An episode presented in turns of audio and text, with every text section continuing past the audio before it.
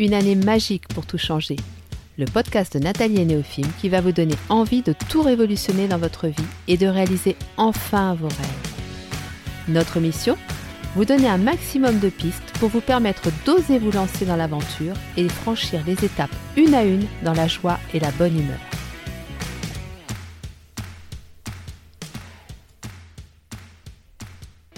Bonjour à tous et bienvenue sur le podcast de Nathalie et Néophime.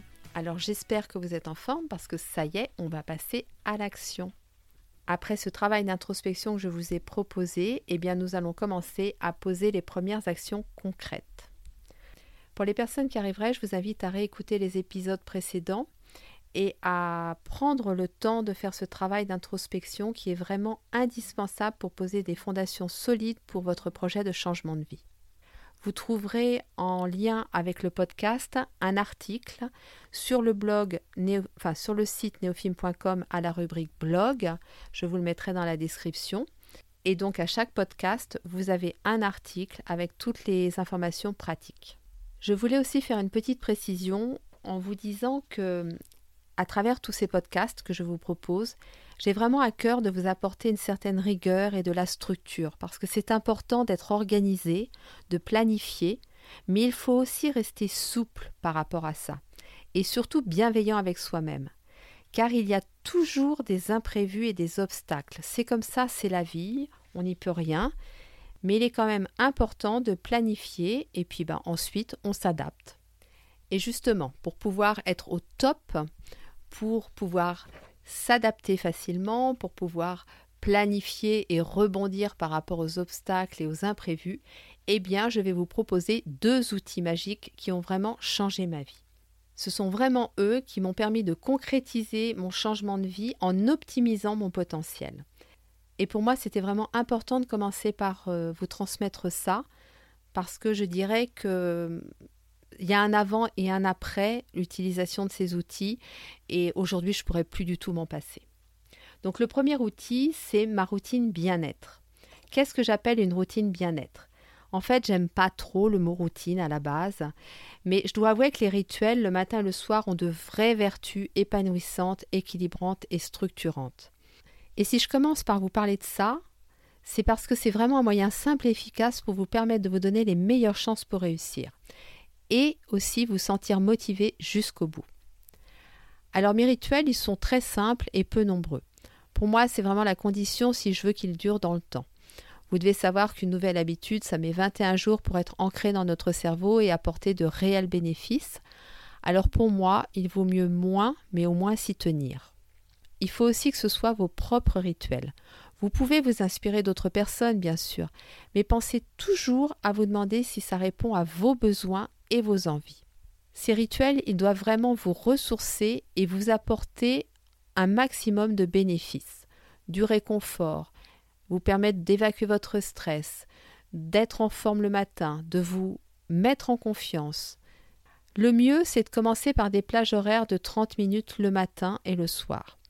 Vous pourrez toujours, au fil du temps, ajouter des activités en plus, mais au départ, ne partez pas avec quelque chose de trop lourd, de trop long parce que euh, ça risque d'être compliqué à, insérer dans votre quotidien. Et par exemple, pour euh, le rituel du matin, si vous devez avancer votre réveil pour euh, le pratiquer, bien évidemment que ça va être plus facile de l'avancer de 30 minutes que d'une heure. Avant de vous parler de mes propres rituels, j'avais envie de vous parler rapidement de la méthode Miracle Morning que vous devez certainement connaître, qui est issue du livre de Hal Elrod en fait, il part d'un acronyme, Severs, et il propose différents rituels pour le matin. Donc il y a le S comme silence, donc la méditation, la prière, des exercices de respiration. Le A comme affirmation, donc vous pouvez écrire vos affirmations ou les dire à haute voix. Le V comme visualisation, donc vous visualisez vos objectifs et surtout la satisfaction et la fierté que vous en retirez le E comme exercice physique, le R comme reading, donc lire, et le S comme écrire, scribing. Alors cette méthode, ça peut être une très bonne base. Elle est intéressante parce qu'il y a différentes propositions, on peut piocher dedans et se faire sa propre routine en partant de là. Après, il faut toujours que ça reste en fonction de vos besoins et de vos envies, comme je vous l'ai dit avant. Moi, le petit reproche que je pourrais faire à cette méthode, si vraiment on l'apprend dans, dans son ensemble, c'est que pour moi, c'est trop rigoureux dès le départ, c'est trop lourd, il y a trop de choses. Euh, c'est au moins une heure d'activité le matin. Et puis lui part du principe qu'il faut se lever très tôt. Et moi, clairement, je ne peux pas. Donc, euh, c'est vrai que c'est bien de s'en inspirer, mais voilà, vous l'adaptez à vos propres besoins. Alors, je vais vous parler maintenant de ma méthode à moi. Euh, moi, en fait, je pars euh, d'un carnet que j'appelle le carnet de la Lune, parce qu'en fait, je suis les cycles lunaires. Et dans mon carnet de la Lune, je note le matin, donc la date avec la phase de la Lune, mais ça, je vous en reparlerai plus tard, mes émotions du matin. Donc, en fait, dès que je me réveille, je m'étire, je prends le temps de me réveiller quand même, et la première chose que je fais, c'est que je note mes émotions du matin parce qu'en fait, c'est le reflet de ce que j'ai vécu pendant ma nuit. Et moi, ça me permet de, à partir de là, de savoir de quoi j'ai besoin. Donc, je vais noter mes émotions d'abord et après, j'ai besoin de, en fonction de ces émotions. Et ça, c'est vraiment quelque chose qui m'apporte beaucoup parce que, en fait, une fois que je l'ai écrit, eh bien, ça reste imprimé dans ma tête tout au long de la journée. Et régulièrement, je m'interroge pour savoir si je réponds bien aux besoins que j'avais le matin même. Et c'est vraiment à ce moment-là qu'il faut le faire, parce qu'une fois que vous démarrez votre journée, que vous êtes dans les transports en commun ou que vous êtes euh, au supermarché avec vos enfants en train de faire les courses, c'est pas à ce moment-là que vous allez vous dire de quoi j'ai besoin. Donc c'est pour ça que c'est important de le faire le matin au réveil. Après, je vais recopier mon ou mes mantras, donc euh, je vous en reparlerai aussi plus tard. ce sont des petites phrases que je crée à la nouvelle lune et qui sont un petit peu mes, mes moteurs hein, pendant tout le cycle lunaire. Donc je les recopie. Et le soir, à nouveau, je note mes émotions. Et ça, c'est intéressant aussi le soir parce que ça me permet d'une part de commencer à évacuer les émotions qui ont été inconfortables en les écrivant et euh, les émotions qui ont été agréables, et eh bien de les conscientiser et de m'en imprégner encore plus. Et ensuite, je vais noter mes petits et grands bonheurs du jour. Donc ça, ça vous met dans un état d'esprit positif pour commencer la nuit et c'est top. Et parfois, je vais avoir envie aussi de, de noter des points de gratitude envers des gens, que j'ai vu dans la journée ou envers des choses comme la nature ou voilà. De temps en temps, j'aime bien euh, faire preuve de gratitude vis-à-vis de mon environnement. Donc voilà mon petit rituel à moi. J'y ajoute de la méditation et un peu de lecture. Alors pour la méditation, on va en reparler très très vite dans un prochain épisode. Mais pour le moment, ce que je pourrais vous proposer pour ceux qui n'ont pas encore commencé la méditation, c'est l'application Seven Mind de Jonathan Lehman. Vous avez euh, un entraînement de 7 jours qui est gratuit et c'est vraiment super pour commencer. Ce ne sont pas des méditations très longues et voilà, c'est bien parce que vous avez une petite euh, notification qui vous rappelle chaque jour. Et il y a aussi les méditations guidées de Christophe André qui pour moi euh, c'est le, must, donc sur YouTube ou en CD. Mais de toute façon j'y reviendrai comme je vous le dis prochainement. Donc vous voyez rien de bien compliqué, mais je peux vous dire que euh, faites-le parce que vous, vous verrez vraiment à quel point c'est aidant. Et pour euh, très rapidement, en novembre-décembre, j'ai fait une pause pour différentes raisons. Et clairement, j'ai vu la différence. C'était quelque chose que je faisais, que je pratiquais depuis plusieurs mois, voire années. Et le fait de m'être arrêtée pendant ces deux mois, je me levais le matin, je me sentais perdue. Dans la journée, je faisais les choses euh, sans trop savoir euh, s'il fallait les faire ou pas, si c'était indispensable ou pas, si ça allait m'apporter quelque chose ou pas. Et le soir, quand je me couchais, ça moulinait, moulinait, moulinait dans ma tête, très mauvais sommeil. Enfin bref, autant vous dire que fin décembre, j'ai repris euh, au moment de la nouvelle lune un carnet et je me suis remis à mes rituels parce que pour moi, il y a vraiment un avant et un après et ça m'apporte tellement à travers des choses si simples que je trouve dommage de s'en priver. Voilà, donc je vous invite vraiment à vous créer votre euh, petite routine en vous posant toujours ces deux questions. Est-ce que cela est bon pour moi et est-ce que je peux m'y tenir à long terme? C'est vraiment les deux questions qu'il faut se poser et vous verrez que vous allez très vite devenir accro à votre petite routine. Alors, mon deuxième outil magique, je l'utilise pour planifier mes actions. Avant de vous le présenter, euh, je vous suggère d'investir dans un agenda, alors papier ou numérique comme vous voulez. Euh, moi, j'avoue que je préfère le papier parce que le fait d'écrire, euh, voilà, j'aime ça. Et puis un semainier, un bloc semainier. Alors, vous savez, on trouve ça maintenant dans le commerce, mais c'est un bloc où chaque feuille, en fait, correspond à hum, une semaine et vous avez une colonne par jour. Donc moi, j'ai ces deux supports-là et ça me permet vraiment d'avoir euh, une bonne organisation avec l'outil magique que je vais vous présenter maintenant et qui s'appelle la matrice d'Eisenhower. Alors cette matrice, elle se présente sous forme de tableau. Vous imaginez un tableau avec deux lignes et deux colonnes. Donc quatre cases. Dans la première case, vous avez les tâches urgentes et importantes. Dans la deuxième case, vous avez les tâches non urgentes mais importantes. Dans la troisième case, les tâches urgentes mais pas importantes. Et dans la quatrième case, les tâches non urgentes et pas importantes. Alors après, vous prenez donc toutes les actions que vous avez déterminées en fonction de vos objectifs, ce qu'on a fait dans l'épisode 4, et vous allez prendre chacune des actions et la placer dans une des quatre cases. Donc, dans la première case, la case tâche urgente et importante, je vais y mettre toutes les actions que je veux programmer dans la journée à venir ou au plus tard dans les 2-3 jours. C'est vraiment les actions immédiates qui ne peuvent pas attendre et que je dois faire moi. Ensuite, dans la case des tâches non urgentes mais importantes, là, je vais prendre toutes les actions que je peux faire moi dans la semaine. Donc je ne suis pas obligée de faire là dans les 2-3 jours, mais je les planifie dans la semaine. Dans la case des tâches urgentes, mais pas importantes, je vais mettre toutes les actions que je peux planifier dans la semaine, voire donc à partir d'aujourd'hui jusqu'à la fin de semaine, et que je peux déléguer. Comme elles ne sont pas importantes, je peux me permettre de déléguer ces tâches. Et là, je fais juste une petite parenthèse. C'est pas un exercice qui est très, très évident au début, je l'avoue, parce que euh, on a souvent peur que ce ne soit pas bien fait ou que ce ne soit pas fait.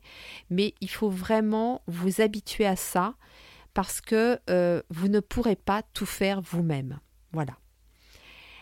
Après, dans la dernière case, les cases pardon, dans la dernière case des tâches non urgentes et non importantes, c'est vrai que la plupart du temps, dans les propositions que l'on voit sur Internet pour la matrice Eisenhower, il est marqué que ce sont les tâches que l'on doit éliminer. Moi, je ne suis pas trop d'accord parce que si je les ai planifiées, si je les ai prévues, ces, ces actions, c'est qu'elles ont une utilité. Donc, je ne suis pas d'accord forcément pour les éliminer tout de suite, au moins au moins dans un premier temps. Donc ce que je vais faire, c'est que ces tâches-là, je vais les programmer sur les semaines à venir, voire sur les trois mois à venir. Et puis effectivement, au fil du temps, je vais peut-être me rendre compte que finalement, elles n'étaient pas utiles et je vais les supprimer. Mais je ne vais pas les éliminer tout de suite euh, dès le départ. Alors maintenant, comment s'en servir concrètement de cette matrice? Eh bien, vous allez commencer par choisir deux objectifs un gros objectif avec des étapes contraignantes. Vous savez, le, gros objectif qui vous impressionne un petit peu, qui peut-être euh, vous rebute un peu parce que vous savez que ça va pas être le plus facile.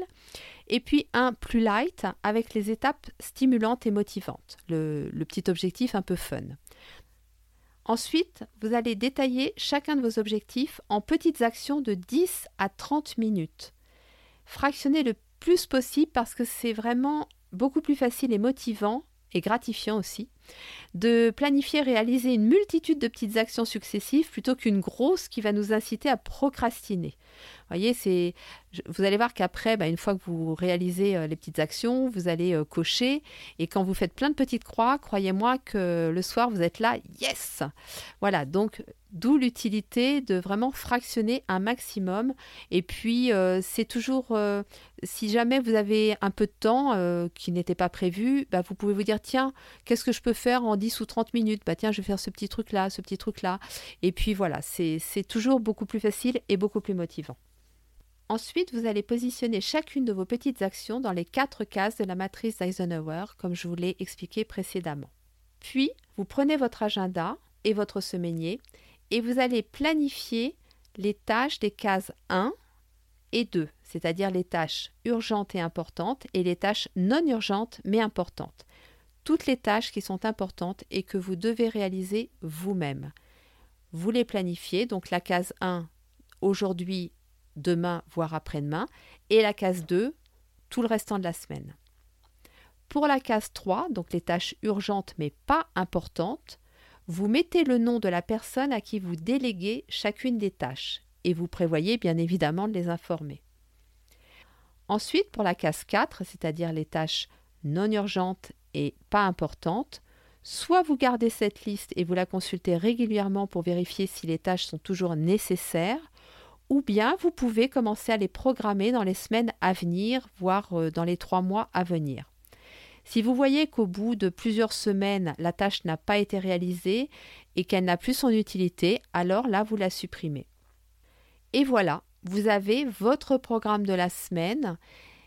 Ne chargez pas trop vos journées parce que bah, les imprévus sont souvent au rendez-vous, comme je vous l'ai dit.